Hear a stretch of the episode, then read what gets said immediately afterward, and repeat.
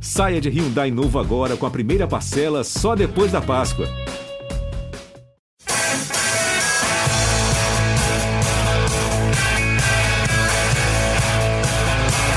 Bom dia para quem é de bom dia, boa tarde para quem é de boa tarde, boa noite para quem é de boa noite. Se você está nos escutando de madrugada, boa sorte. Meu nome é José Edgar de Matos, eu sou setorista do São Paulo no GE Estamos iniciando mais uma edição do podcast do Tricolor Paulista. Porém, mais uma edição com um requinte de frustração. Se no episódio anterior falamos da boa atuação, da empolgação e da excelente vitória no Clássico contra o Corinthians, agora nessa edição vamos abordar a derrota por 1 a 0 para o Red Bull Bragantino em Bragança Paulista, em uma tarde e noite que o São Paulo foi irregular, deixou a desejar em bons momentos, mostrou bons, bons diríamos, boas, boas atuações em outros, e a partida ficou marcada por um gol perdidinho de Pablo, um lance muito, é, muito negativo, vai mais um, vai entrar para a carreira do Camisa 9 no São Paulo, mas não vou adiantar tanto, tantos assuntos, não vou dar tantos spoilers, porque hoje temos time grande, temos time quase completo aqui para abordarmos esse jogo em Bragança Paulista. Comigo, André Hernan, Felipe Ruiz e Caio Domingues, o nosso voz da torcida. E é com ele, com Caio Domingues, nosso voz da torcida, que eu abro a discussão. Caio, você que estava em Bragança Paulista, você que estava no Nabia Bichedi no último domingo, que sentimento que você voltou na estrada? É, foi um primeiro tempo em que o São Paulo criou bons momentos, teve boas oportunidades, poderia ter até saído na frente no placar, mas depois um segundo tempo um pouco mais apagado, com atuações algumas questionadas, né, questionáveis do Rogério Ceni, né? A gente tem muita crítica nas redes sociais sobre isso. E o São Paulo volta 100 pontos de Bragança Paulista e perde uma boa oportunidade ali de ir para a primeira metade da tabela. Tudo bem, meu amigo? Seja bem-vindo. Obrigado pelo convite mais uma vez. Bom dia, boa tarde, boa noite. Abraço, André. Abraço, Praz. Cara, é, diferente até de alguns empates do São Paulo nessa sequência de oito jogos de invencibilidade, eu não acho que o São Paulo dessa vez fez uma má partida. Como você falou, eu, ah, na minha opinião, acho que o São Paulo conseguiu controlar bem o primeiro tempo, teve duas, três boas oportunidades de gol. Não vou nem falar do Pablo, que minha paciência já acabou com ele, mas teve a bola do Sara, teve o lance que o zagueiro tirou ali em cima da linha. Então o São Paulo poderia ter saído no primeiro tempo com uma vitória favorável. No segundo tempo, sim, eu acho que o time do Red Bull cresceu na partida. O Elinho fez um baita jogo nas costas do Reinaldo, foi melhor o Bragantino na segunda etapa. O que me incomoda é o que a gente estava falando aqui nos bastidores um pouco antes de começar a gravação. Os detalhes são sempre para os caras, sabe? Um jogo equilibrado, um jogo em que uma bola pode decidir a partida, a nossa bola, o Pablo chuta na lua e a dos caras, os caras fazem o um gol de cabeça.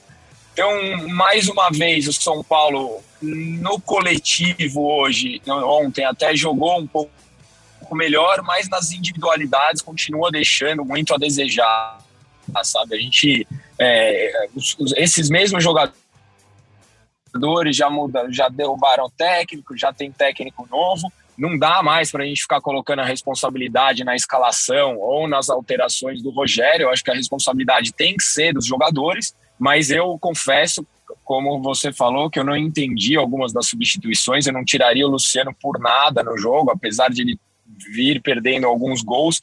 Ele é o cara que tenta, ele é o cara que cria. Inclusive, no lance do Pablo era para ele ter chutado, não para o Pablo.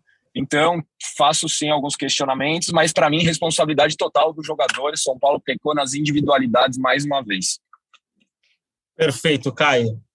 Vou agora jogar a bola para o André, né, nosso craque, sempre nosso repórter que chega com as últimas informações, né? Hoje, hoje vai ter a última também, ali a gente espera, né? Mais para o fim do programa. Tem. Mas, Hernanzito, o que, que você achou da atuação de São Paulo? É, é, é um pouco o que o Caio passou, é, é é, essa irregularidade que o São Paulo mostrou contra o Bragantino é basicamente a irregularidade que o São Paulo mostra em todo o Campeonato Brasileiro de 2021. Seja bem-vindo, amigo. Tudo bem, Zé? Obrigado aí mais uma vez pelo, pelo convite. A gente tem que estar na boa e na, na ruim também, né? Então, por isso que eu aceitei o convite hoje, fiz questão.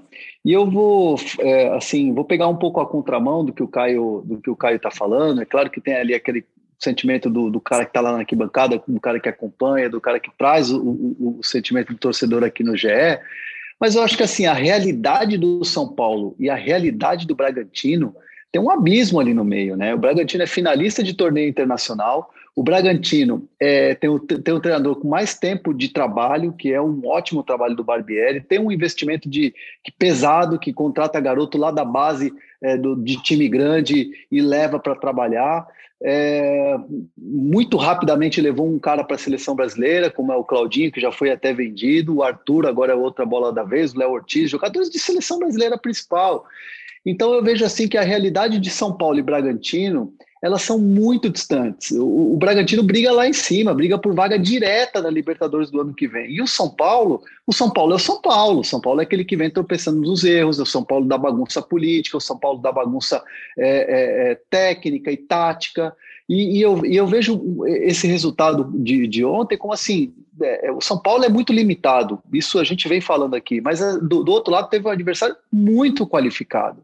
E o São Paulo é, do Rogério Senna, ele vem mostrando bons, é, uma boa luz nesse fim do túnel.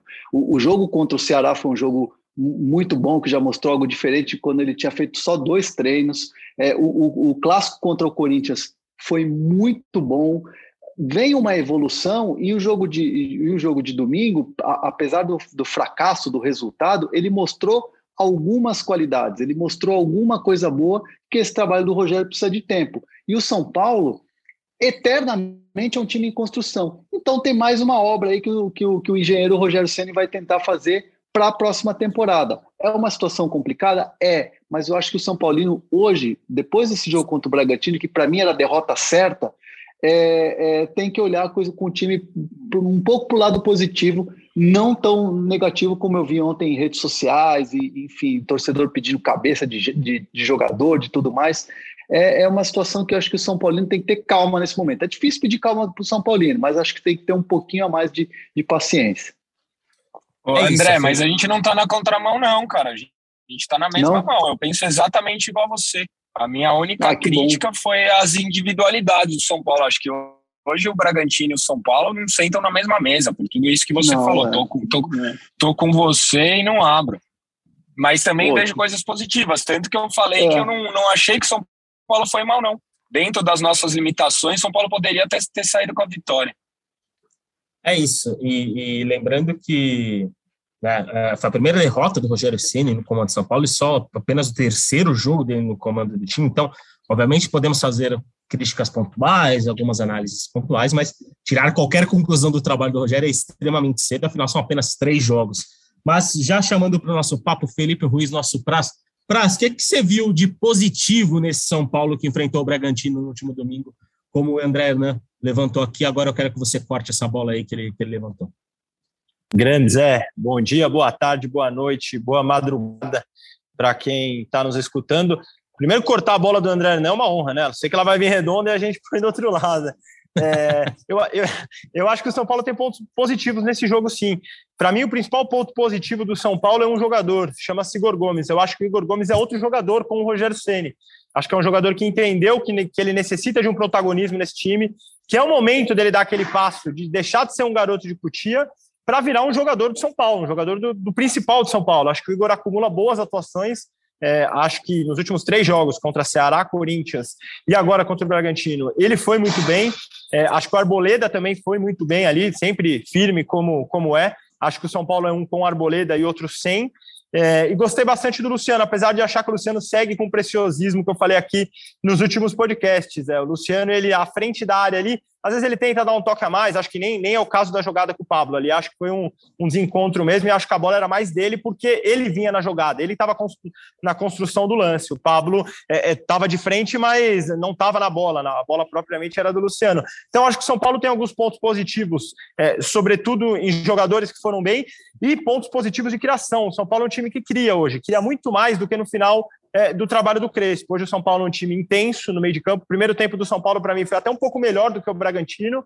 Agora, no começo do segundo tempo, o São Paulo, eu não sei se o Bragantino é, é, teve alguma mudança ali, tática, talvez tenha tido, sobretudo com, o que o Caio falou, o Elinho entrou mais no jogo é, e percebeu que, que ele poderia ocupar os espaços que o São Paulo deixava na lateral, e acho que o Bragantino começou a tomar conta do jogo. Quando sai o gol de escanteio, o Bragantino era melhor que o São Paulo, o Bragantino já merecia o, o, o 1 a 0 ali. É, depois o São Paulo muito no abafa, com algumas é, alterações do Rogério que eu também questiono, também acho que não teria tirado o Luciano, era um jogador muito agudo, mas acho que hoje o São Paulo tem um norte, hoje o São Paulo tem um GPS, tem um caminho ali, tem um trabalho em construção do Ceni que precisa de tempo, de tempo demanda é, é, é um período para ele trabalhar. É, ele na coletiva que nós ouvimos, né, Zé? Estávamos conversando na redação. Ele fugiu de meta, ele não falou que tem meta de classificar para Libertadores, pelo contrário, ele falou que ele precisa de tempo para trabalhar e acho que o São Paulo, com o Ceni trabalhando e montando um projeto para o ano que vem, algo que o Bragantino tem, o Barbieri completou um ano à frente do Bragantino, o Ceni tem 10 dias à frente de São Paulo. Então, se o Ceni tiver o tempo, eu acho que o São Paulo tem um, tem um norte aí a seguir. É só, só um ponto sobre essa questão tática que você falou, que eu acho que o, que mais me chamou a atenção foi a inversão do Elinho no jogo. Né? O Elinho deu muito trabalho para o Orejuela no primeiro tempo, o Orejuela saiu no intervalo, né? Entrou o Igor Vinícius depois de um mês fora e voltou para o segundo tempo. Barbieri colocou o Elinho no Reinaldo. E, e, no primeiro tempo o Bragantino criou as melhores chances ali pela, pelo lado esquerdo do ataque com o Elinho. E no segundo tempo inverteu, né? Jogou mais ali pela direita, o Arthur mais centralizado e ali foi quando, talvez no melhor momento do Bragantino, o Bragantino conseguiu fazer 1 a 0 e o São Paulo no seu melhor momento da partida não conseguiu fazer 1 a 0. E aí eu já vou emendando para o próximo assunto, que é justamente esse do ataque. O São Paulo tem criado mais nos últimos jogos, tem criado mais desde a chegada do Rogério Senna, mas são apenas é, um contra o Ceará, um contra o Corinthians e agora sem gols. São apenas dois gols em três jogos sob o comando do Rogério Senna e algumas boas chances perdidas, né? O ataque do São Paulo é o segundo pior do Campeonato Brasileiro, com 22 gols apenas. Apenas o Sport, né, que vai entrar em campo nessa, nessa segunda-feira contra o Palmeiras e fez 14 gols, é pior do que o São Paulo nesse quesito. E é o pior ataque do São Paulo em 28 rodadas de brasileiro na história do São Paulo em campeonatos brasileiros. Hernan, tem Caleri, né, que chegou chegando, chegou bem, tem feito gols, mas agora, né, teve essa sequência interrompida contra o Bragantino.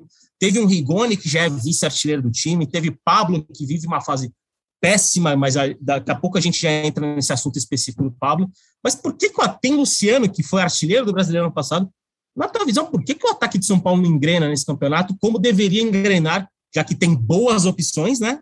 Mas uhum. é, não consegue engrenar e acaba, na minha visão, né, esse retrospecto ofensivo é um dos pontos mais importantes para deixar o São Paulo ali na segunda metade da tabela e não brigando pelo protagonismo do campeonato como deveria. Né? Ah, é, a resposta assim é, é, é, muito é muito simples. Né? A gente basta a gente observar que antes da chegada do Caleri, eu até quero fazer um desafio com vocês. Qual era o ataque de São Paulo antes da vinda do Caleri? Rigoni gente... mais um. É, é da Rigoni mais um. Rigoni Esse é o problema de mais dez.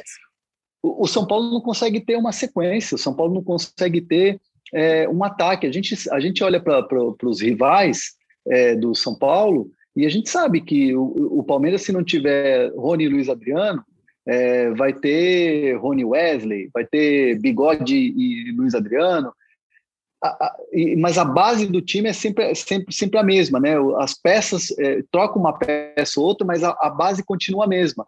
É, o, o, o, time do São Paulo não tem uma base. O São Paulo, é, assim, nos últimos tempos, até mesmo com o Crespo, logo depois da conquista do título paulista, é, começou a virar um catado, começou a virar puxadinho, começou a virar aquela coisa de. de é, sabe quando você faz o, o, o gato ali na, na, na rua para você ter a TV a cabo? É, é tudo mambembe, é tudo gato, entendeu? Então, assim, o, o, e muito em função das lesões do São Paulo, né?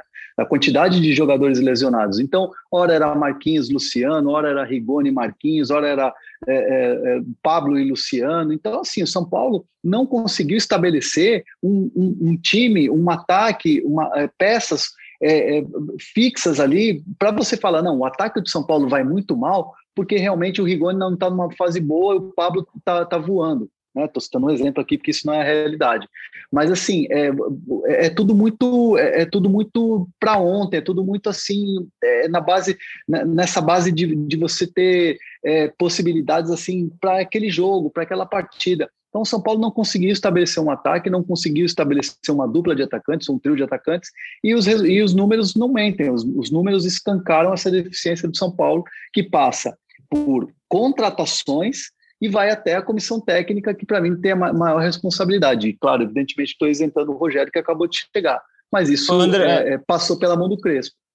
Eu estava ouvindo você falar, André Zito, é, e eu, me veio à cabeça o Éder. O último jogo do Éder como Éder. titular do São Paulo foi contra o Fortaleza, talvez o jogo mais importante, um dos jogos mais importantes da temporada. E aí ele vai de ser titular num jogo muito importante a ser preterido, a nem ser utilizado mais, a sequer ser cogitado, a entrar faltando cinco minutos. Então, o São Paulo em nenhum momento conseguiu definir qual seria a sua dupla de ataque. Isso, evidentemente, que a, a, interfere nesses números, né, nesse baixíssimo aproveitamento. E, e tem e... também, né, Prazo, o, o, o, teve um jogo que o, acho que o, o, o Éder foi titular, que treinou Marquinhos a semana inteira e, de repente, no último treino, o, o Crespo decidiu colocar o, o Éder, né? Então, assim, é, nem o que eu tenho de informação é que nem o Éder entendeu direito, falou, oh, você é titular. Enfim, é, então essa falta de, de, de, de, você ter uma dupla fixa, de você ter um trio fixo ou um, um ataque base, matou São Paulo nessa temporada e por isso Você tem razão. Esse, tão, tão ruins.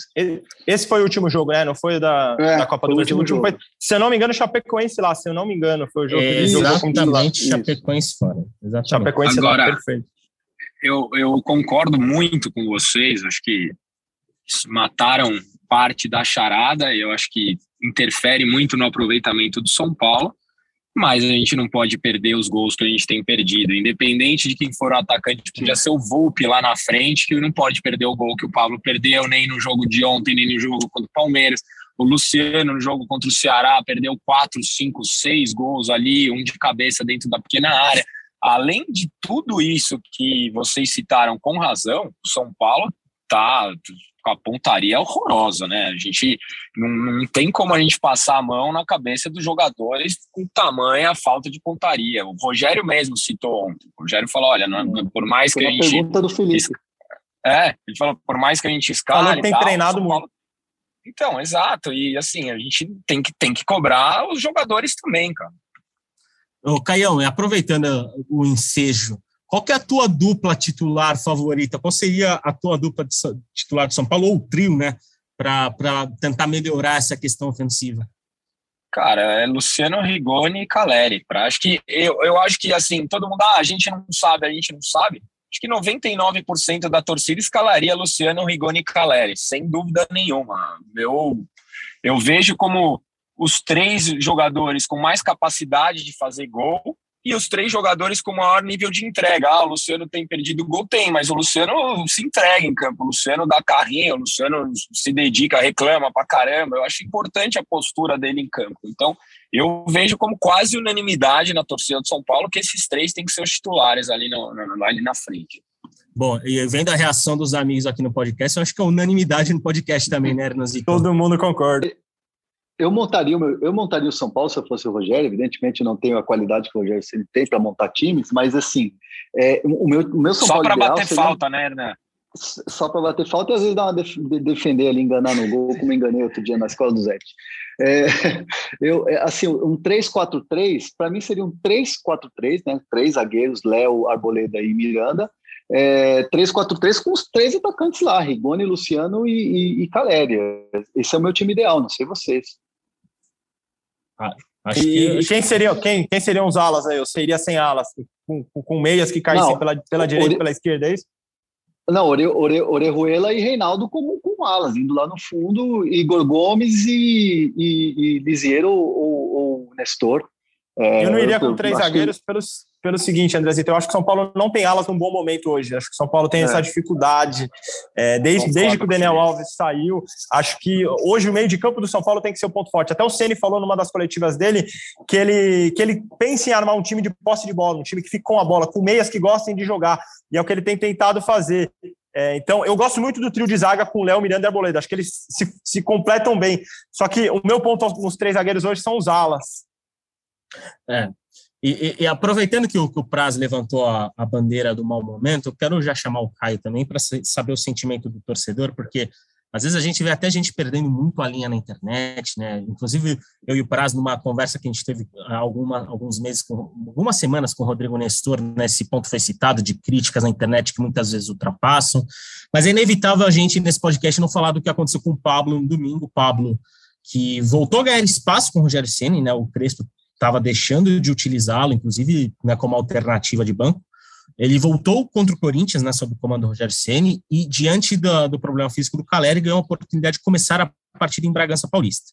É, fora o lance, né, que a gente já vai entrar no, né, é, em detalhes, Pablo teve uma atuação abaixo, né, não conseguiu competir, deu pouca opção, mas obviamente a atuação dele vai ficar marcada pelo gol que ele perdeu no primeiro tempo, né, e na jogada com o Luciano. Caio, você que estava lá, você consegue é, transformar em palavras qual foi a reação do, do, do, do, São Paulino ali no estádio naquele momento? O que, que você pode contar para a gente de como você e, e né, o pessoal que estava com você viveu aquele momento é, do gol perdido do Pablo? Porque seria um lance que fatalmente mudaria a história da partida e possivelmente falaríamos, estaríamos abordando esse jogo contra o Red Bull Bragantino de uma outra forma se o Pablo tivesse feito aquele gol né, e não tivesse atrapalhado com o Luciano. Não, o, Zé, até era um momento que a torcida do São Paulo estava empolgada, porque o São Paulo estava criando, o São Paulo naquele momento, tá, na minha opinião, estava melhor na partida que o, que o Bragantino. E a gente demorou para entender o que aconteceu ali, porque o Luciano veio driblando, de repente o Paulo entrou, a bola foi lá onde a gente estava sentado, a gente demoramos até para entender, eu até entrei no, no GE para ver quem tinha chutado por cima, porque ficou uma discussão lá, acho que foi o Luciano, não, o Pablo entrou na frente, tal, então não é o Pablo, Pablo, Pablo. Aí é óbvio que nesse momento gerou uma insatisfação geral. É, eu acho que o que você e o, e o Felipe falaram sobre críticas exageradas na internet, eu concordo, acho que não tem porquê a gente falar da pessoa, do Pablo tal, eu tô aqui para falar do futebol do Pablo. E o futebol do Pablo hoje não atende às expectativas do torcedor São Paulino, cara. O, a questão não é só perder ou não perder gols. Eu acabei de falar aqui que o Luciano contra o Ceará perdeu uma série de gols. Mas o Luciano ele abre espaço, o Luciano ele vem buscar a bola no meio de campo, ele dá a opção pela lateral. O Pablo, além de perder os gols, ele não tem sido útil ofensivamente. Ele não abre espaço para o meia chegar, ele não faz um pivô como o Caleri faz, ele não desvia a bola de cabeça para que os alas passem, sabe? O Pablo, ele tem sido abaixo da crítica, não só como artilheiro, mas como um, um é, taticamente em campo. Então, eu não, não hoje, eu, eu, vocês gravam comigo aqui faz um tempo, eu, eu era um cara que eu dizia que as críticas para o Pablo eram acima do que ele merecia.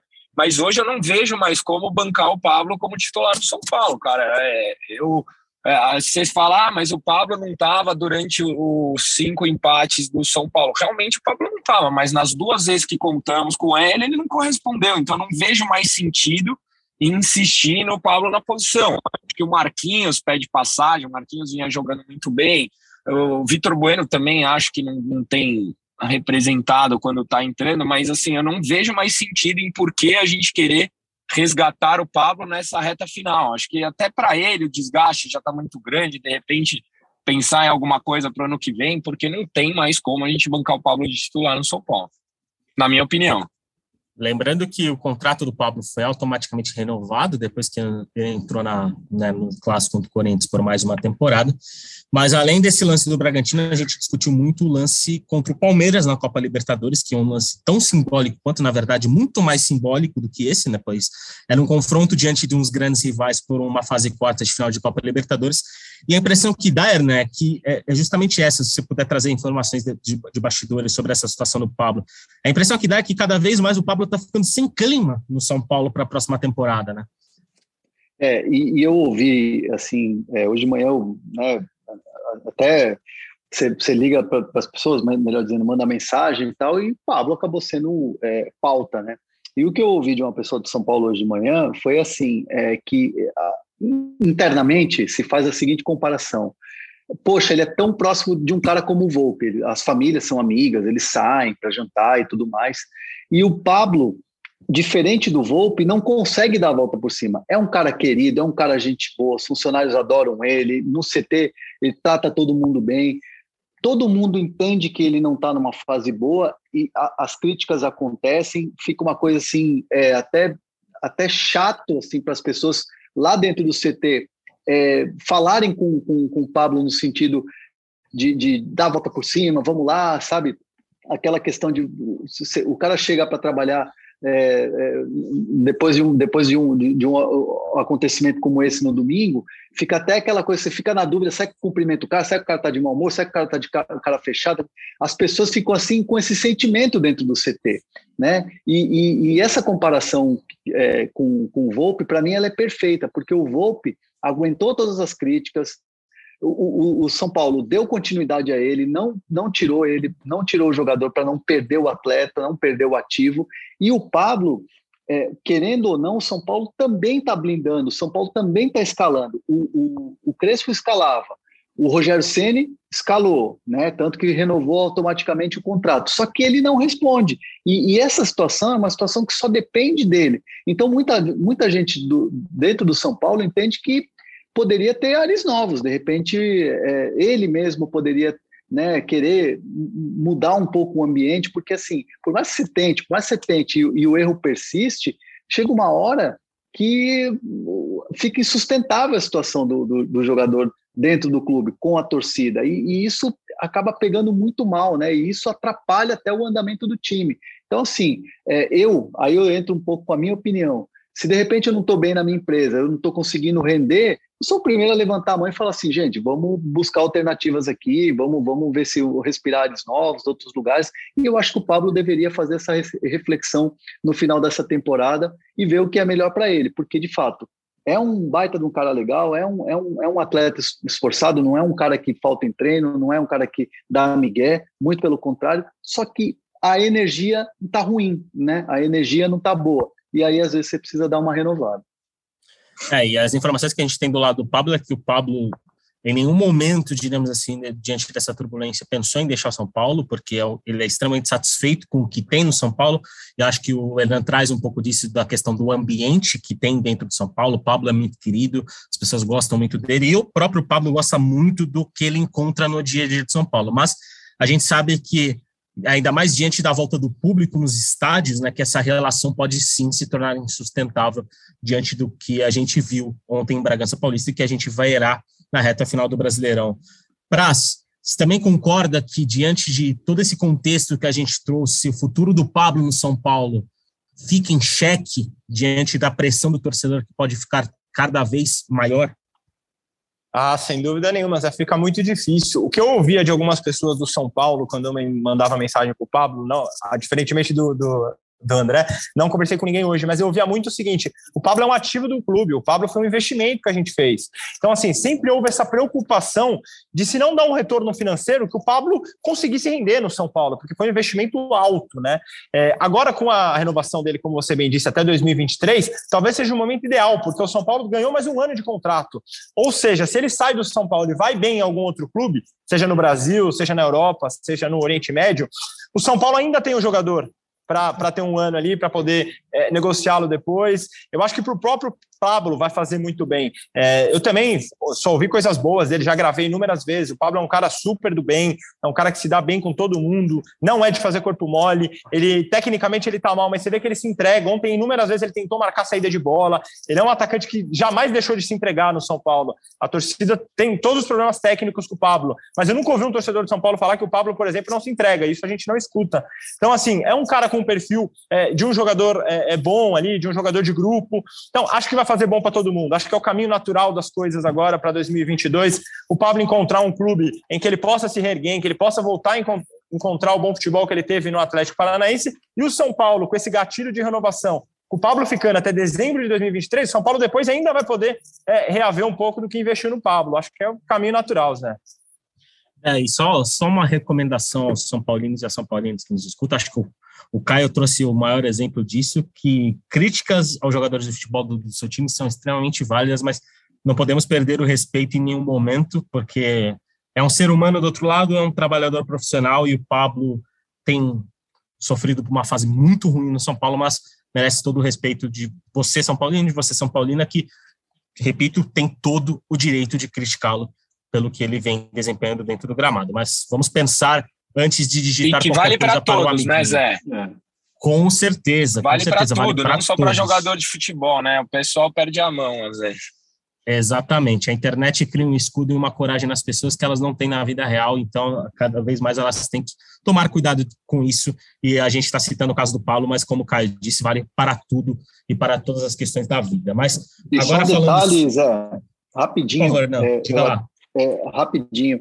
Essa questão do Pablo nas redes sociais é, é, é uma coisa assim tão pesada, né? que eu vi, é, saiu, um, saiu o jornal Record né, de Portugal, fez hum. uma matéria é, dizendo avançado brasileiro, né, atacante brasileiro, perde gol incrível, golo incrível no Campeonato Brasileiro. E, e aí eu vi as pessoas no, no, no Twitter é, falando assim, nossa, o Pablo agora, a internacionalização da, da, das, das mancadas, grosserias, da, das jogadas ruins, os gols perdidos do Pablo. Eu acho que né, acho que tudo bem fazer uma matéria que o cara perdeu um gol é, incrível, é, é natural, isso faz parte. Tem jornal que adota essa linha editorial, tem outros que não. Mas eu acho que assim é, é, é muito cruel assim o que o que às vezes as pessoas, esses perfis, é, páginas de torcida é, fazem com, com o jogador, esses memes e tal. Não é uma não é uma coisa legal não. É uma coisa assim que as famílias sofrem porque da mesma maneira que a gente recebe isso como brincadeira de WhatsApp, aquela coisa de, de de, de meme e tudo mais, é, quem está no dia a dia com a pessoa que sabe, puta, isso machuca bastante. Então é, é uma situação que eu concordo com, com, vocês e acho que a gente tem que ser uma voz ativa em relação a isso. Quer criticar dentro do campo, quer ir lá no estádio vaiar, pô, beleza, show. Mas acho que partir para ataque, coisa pessoal, acho que isso não fica legal. É, cada vez mais a gente tem tido exemplos negativos nesse sentido. Mas vamos voltar a falar de São Paulo, né? Porque afinal a gente citou individualmente o Paulo, mas São Paulo é um coletivo, são 11 no mínimo que está ali dentro de campo. E a se a fase do, do time não é boa, ou se a gente pode descrever como uma fase regular, não é só por conta do Pablo, mas por conta de todo o elenco, todo o trabalho do dia a dia. E uma coisa que chama a atenção nesse São Paulo é o seguinte: é, embora o Rogério Ceni, né, como a gente tem abordado, não fale sobre o objetivo de brigar por Copa Libertadores ou objetivo de brigar contra o rebaixamento. Na previsão orçamentária do São Paulo é clara, e nela diz que o São Paulo, no mínimo, deve ficar em sexto lugar no Campeonato Brasileiro, ou seja, brigar, estar na próxima edição da Copa Libertadores. É uma previsão orçamentária, e essa questão financeira, a importância da Libertadores para as finanças do São Paulo, a gente já discutiu em outros episódios. Mas é, para conseguir, diremos, tirar a distância, São Paulo é o 13º colocado do Campeonato Brasileiro com 34 pontos, enquanto o Internacional, justamente o próximo adversário tricolor é o sexto com 41, o São Paulo precisa melhorar em alguns quesitos e principalmente neste mini campeonato que vai ter pela frente contra equipes do G6 do Brasileiro. Né? Contra o Bragantino perdeu a segunda, diremos assim, que perdeu também no Morumbi por 2 a 1 e agora vai enfrentar o Internacional, que foi justamente o único time do G6 que o São Paulo venceu no Campeonato Brasileiro. São oito jogos no total, são cinco derrotas, dois empates e, um, e uma vitória, um aproveitamento de 20,8% contra equipes que são as melhores equipes do Campeonato Brasileiro, que atualmente estão na zona de classificação para a Copa Libertadores.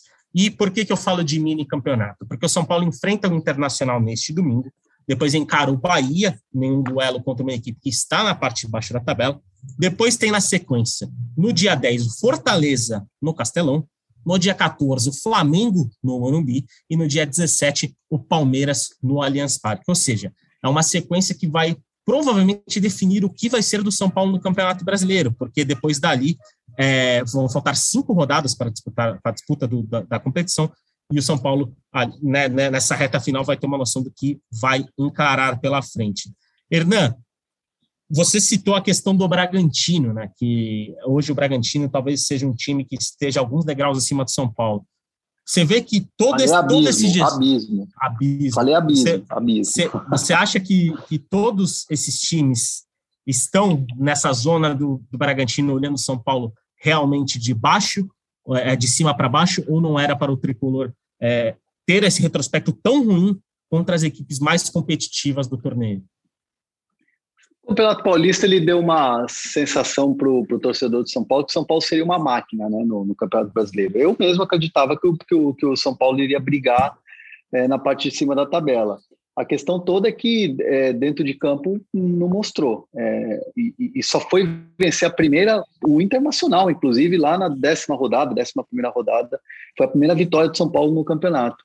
É, eu, eu acho que o São Paulo ele, ele, ele foi mostrando ao longo da competição que de fato a nossa expectativa estava completamente errada.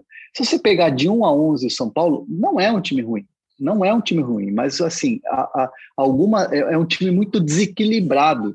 O São Paulo é um time que tem, por exemplo, bons atacantes, apesar de, dessa fase péssima do ataque do São Paulo, tem bons nomes no ataque, tem bons volantes e tem ali os, os, os zagueiros que, para mim, acho que é a melhor coisa que tem no São Paulo hoje é a zaga. É, com Arboleda, com Miranda e com Léo, assim, de, de, desempenho mesmo e, e, de nome hoje no elenco de São Paulo. Só que é um time muito desequilibrado na questão da criação. Só o Benítez e agora o Igor, o Igor Gomes, como bem disse, o Praz tá, é um outro jogador com, com o Roger Ceni. Então isso passa por deficiência da direção na montagem do elenco. Então, quando você tem uma conquista de Campeonato Paulista, que os adversários são muito diferentes do, do Campeonato Brasileiro, é, deu ao, ao, torcedor e a gente aqui também é, é, que analisa é, muita uma falsa uma falsa sensação de que o time iria brigar lá na frente. Então eu vejo, por exemplo, que mesmo o Corinthians, é, vou usar o Corinthians como exemplo, mesmo o Corinthians que está brigando lá por, por Libertadores, com as contratações que fez, é um time hoje equilibrado, que tem uma zaga boa, que tem laterais, que tem um meio-campo que é muito forte e tem um cara lá na frente que, que faz a diferença, que é o Roger Guedes e os garotos que jogam pelas pontas. Então é um time equilibrado, é um time que tem é, é, em todas as posições. E o São Paulo se demonstrou nessa temporada ser um time extremamente desequilibrado, porque não tem essa, a, a, principalmente na criação das jogadas, as peças para você poder é, é, brigar por, na parte de cima da tabela. Então é, é, é, justo que o São Paulo hoje esteja brigando ali no meio da tabela e, claro, sempre de olho na zona do rebaixamento. Fala, Praz. Você levantou, levantou a mão aí? É, eu acho, eu acho que você falou do planejamento, o São Paulo fez o planejamento no papel, mas não fez o planejamento no campo. Se você olhar é. o time do São Paulo, eu até acho que é um time, assim como, como o André falou, para brigar para a parte, parte de cima da tabela. Eu imagino o São Paulo brigando ali quarto, quinto, sexto, pelo elenco que tem comparando com os outros 19 times. Só que o São Paulo fez uma temporada de exaustão. São Paulo levou, levou o time ao limite no Paulistão. São Paulo não deu uma pré-temporada para os jogadores. E quando você trata o Paulistão como Copa do Mundo, é natural que quando você conquiste, que cai um pouco o, o nível de concentração concentração do elenco. É, o São Paulo, com a lesão do Caleri, completou a 39 lesão na temporada. É disparado, disparado, com folga, o time da Série A que mais teve lesões. Então, assim, o São Paulo foi ao limite no meio da temporada. E o São Paulo está agora no brasileiro, recolhendo os cacos, com um técnico novo, com um trabalho que ainda está sendo adaptado. Então, é, é meio óbvio que, que, a escolha do São Paulo na temporada não culminaria num sexto lugar. Se o São Paulo quisesse ser sexto lugar do brasileiro, ele teria que fazer uma temporada mais regular. Ele teria que ter dado 15 dias para os jogadores lá atrás quando não deu, já emendou o jogo com o Flamengo na quarta-feira e domingo já estava jogando com o Botafogo de Ribeirão. Foi uma escolha, eu não estou nem entrando aqui no mérito de se está certo ou se está errado. Mas o São Paulo, quando fez o planejamento para a temporada, ele colocou no papel que ia ser sexto, mas dentro de campo ele fez outra escolha ali. É, é isso. E, Caio, o campeonato se fosse resumir o Campeonato Brasileiro de São Paulo para o torcedor, né? Queria que você falasse do, do, da tua sensação. É um campeonato brasileiro frustrante de São Paulo? Você, tirou a palavra da minha boca. Eu ia falar frustração. É, assim como o Hernan, eu achei que o São Paulo brigaria na parte de cima da tabela, concordo com o Prazo, eu não acho o elenco do São Paulo ruim. Ontem a gente foi, a gente foi numa turma aí de van, e na van a gente estava debatendo que desde o time campeão da Sul-Americana, no papel é o melhor São Paulo da década. E é o pior desempenho do São Paulo na história dos pontos corridos. Então, as, alguma coisa não, não, não, não, se fala nessa história toda. Então é o erro de planejamento, é o excesso de lesões, é o desequilíbrio do elenco. A gente pode citar aqui 200 fatores para fazer o São Paulo ter esse desempenho que a gente tem. Mas não era para o São Paulo brigar onde está brigando. Assim, não, é, mesmo com todos esses problemas, eu acho que a gente poderia entregar muito mais do que está entregando dentro de campo. É isso. E o São Paulo vai ter uma semana cheia de trabalho, né? Hoje o elenco, nessa segunda-feira, quando estamos gravando, ganhou folga, mas amanhã, no período da tarde, os jogadores se reapresentam a Rogério Senna e o São Paulo inicia a preparação para o confronto diante do Internacional marcado para o dia 31, né, também conhecido como domingo, às 18 horas e 15 minutos, também conhecido como às 6 e 15 da tarde, no estádio do Morumbi. Já vamos rumando para a parte final do nosso podcast. Renanzito, te agradecer novamente pela tua participação, sempre pela disponibilidade de estar aqui com a gente. Destaque final, por favor, para abrir nossa rodada aquela, de destaques finais. Aquela, aquela última. Aquela, aquela última. Aquela que você gosta. Eu queria, eu queria trazer um bastidor é, do, de Cotia que me animou bastante quando, quando eu ouvi e de quem eu ouvi, né? É, o São Paulo, né, nessa temporada principalmente, ficou assim muito na dúvida em relação ao trabalho do Thiago Volpe. Ah, tem que contratar um, tem que contratar um, um novo goleiro, tem que contratar alguém que faça uma sombra e tal. É, Lucas Perry e Thiago Couto são, são jovens e tudo mais. É, e, e, eu ouvi o seguinte, assim, ó, de nada mais nada menos do que Zete, né? Um, dos maiores goleiros da história do, do, do futebol brasileiro e, e, um dos maiores do São Paulo também. Ele estava trabalhando como coordenador na base lá em Cotia e, e ele estava batendo papo, né, falando sobre a questão dos goleiros e tal, e ele soltou uma frase que me, me deixou bastante é, curioso e, e, animado, assim, porque não? É, eu que gosto muito dessa posição. Ele falou assim que o Leandro, que é o goleiro do sub-17, falou assim, ah, fez uma, uma brincadeira assim, ó, se Volpe machucar e é, Thiago Couto tiver Covid, é, outro tiver Covid, qualquer coisa assim, sei lá, qualquer situação, vamos tirar Covid, que ninguém, eu torço para ninguém pegar Covid, mas assim, se tiver qualquer situação, expulsão e tudo mais, fico tranquilo, ele, Zete, disse, de colocar o Leandro no profissional e que ele vai desempenhar, porque é um baita de um goleiro, é um baita de um cara que tem um futuro muito promissor. Então, torcedor de São Paulo, queria dizer para vocês que, ó, nada mais nada menos do que Zete dá bênção ao goleiro que está aí com tudo para o futuro do São Paulo, ele que tem 17 anos. Ó, graças às transmissões da Sport TV, eu tenho acompanhado bastante o moleque, meu. A gente comentou aqui. Personalidade pra caramba, ele tem 17 anos, gosto muito, pegador de pênalti, gosto bastante do, do, do, do goleiro. E lembrando que com o Leandro, né, o São Paulo decide a Copa do Brasil Sub-17, primeiro jogo dia 8 em Cotia e o segundo dia 15 na Gávea contra o Flamengo, que foi o algoz do São Paulo no Campeonato Brasileiro Sub-17. E Caião, e aproveitar que você falou do Leandro, seu destaque final, obrigado mais uma vez por estar aqui com a gente nesse dia um pouco caótico para você, ter que resolver umas burocracias, mas sempre arrumando um tempinho para bater esse papo tão gostoso com a gente. Valeu, Caião, até a próxima, hein? No momento, Valeu. vemos o Caio no carro, que é legal. Você vê que o cara está é. comprometido com o podcast. É. Ao contrário de senhores Eduardos que inventam historinhas para não estarem com a gente, Caião está aqui, ó. Mas é, é, quando a gente faz a coisa que gosta, a gente arruma tempo para tudo. É sempre um prazer estar com vocês. Gosto de falar de São Paulo. Não, não sei se vocês já perceberam. Então, sempre que precisar, podem contar comigo, cara. Acho minhas considerações finais. É uma semana de trabalho para o Rogério. Não, repito, não achei que foi o pior jogo do São Paulo, apesar do resultado. Teremos um jogo dificílimo contra o Inter, mas eu acho que essa semana de trabalho a gente pode colher um, um, resultado positivo no Morumbi, com a torcida favorável, no meio de feriados. Então, se os caras dessa vez fizerem direito, a tendência é de bom público. E só uma observação, vocês falaram ali do campeonato do, do G6 e tal, a gente não pode não lembrar que o São Paulo não ganhou do Palmeiras graças ao VAR, né? Então, assim, poderia ser melhor essa campanha contra o G6 e esse segundo turno tende a ser diferente, São Paulo vai melhorar sim. Valeu, Caião, muito obrigado. E, Prazito, é, lembrando que, só, só um último detalhe, né, a expectativa dentro de São Paulo de ter simplesmente os reforços de Rigoni e Caleri contra o Internacional, né? Os dois ficaram fora da partida contra o Red Bull Bragantino, e a semana de treinos vai definir se ambos ou apenas um deles voltam para o jogo internacional, mas a, a expectativa é que ambos possam estar à disposição do Rogério Ceni. Meu querido Praz, aquele destaque final, por favor. Sempre um prazer tê-lo aqui conosco, hein? Sempre uma maravilha, Zé. Gostoso demais. Ontem estávamos juntos na redação durante o jogo, né? Conversamos o jogo inteiro, batemos o papo da pizza. nota Comemos pizza, que é a fundamental todo domingo aqui da redação. Esses momentos é, estão começando a voltar e que voltem cada vez mais e mais, que são fundamentais na vida. Toque final, eu vou, vou pegar o gancho do, do, do, André sobre o Leandro. Algo que eu sempre ouvi dele é que psicologicamente ele é muito forte, ele gosta do jogo grande, ele gosta é, de estar em grandes momentos. Falei com uma pessoa próxima ao Igor, pô, que fui tentar entender, pô, por que, que o Igor mudou tanto de comportamento? E a pessoa falou para mim, ele está muito mais confiante. É impressionante no futebol de hoje a diferença que a confiança faz. Você vê quando um jogador está bem, está com a cabeça boa, como ele atua mais, e vai na linha do que vocês falaram de redes sociais.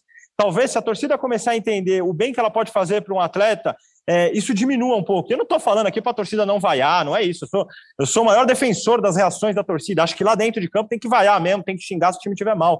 Mas eu acho que nas redes sociais, sobretudo, tem que pôr um pouco a mão na consciência da forma como você está tratando jovens, garotos que não estão formados ainda, que estão com a cabeça em formação. Acho que o Igor é um desses casos. É, então é isso, a, o toque final é na linha da confiança. Cada vez mais a gente vê jogadores se posicionando sobre a depressão, sobre problemas psicológicos, a gente cada vez mais debate sobre saúde mental e temos que debater mesmo. Então, que, que as pessoas se conscientizem cada vez mais, né? Aquele abraço. Aquele abraço, Prazer. Lembrando que falamos de Igor Gomes, falamos de Gabriel Sara, de Lisielo, nenhum deles passou dos 23 anos, ou seja, eles ainda estão começando a carreira. E, e um detalhe legal que na nossa entrevista com o Caleri, o próprio Caleri disse que é, foram poucas vezes na vida dele, na carreira dele, que ele viu jovens tão promissores quanto os que ele tem hoje no elenco do São Paulo. Obrigado, Hernan. Obrigado, Caião. Obrigado, Praz. Só uma informação: nosso Edu não deu migué. Fiquem tranquilos, ele estará de volta no próximo podcast. Ele não esteve hoje conosco, porque ele está fazendo o tempo real do, da decisão entre São Paulo e Atlético Paranaense, né? Jogo pelas quartas de final do Campeonato Brasileiro Sub-20. Agora, às 17 horas e 10 minutos, o São Paulo vai vencendo o Atlético Paranaense por 1 a 0 E para mais detalhes sobre a partida, é só entrar lá no ge.globo que vai ter a cobertura completa desse duelo decisivo entre São Paulo e Atlético Paranaense. Abração, Hernan, abração, Caião, abração, Praz. Fiquem, fiquem, fiquem com o meu abraço, fiquem com a minha consideração. É a você, São Paulino e a São Paulina. Um beijo no coração, um abraço na alma de cada um de vocês.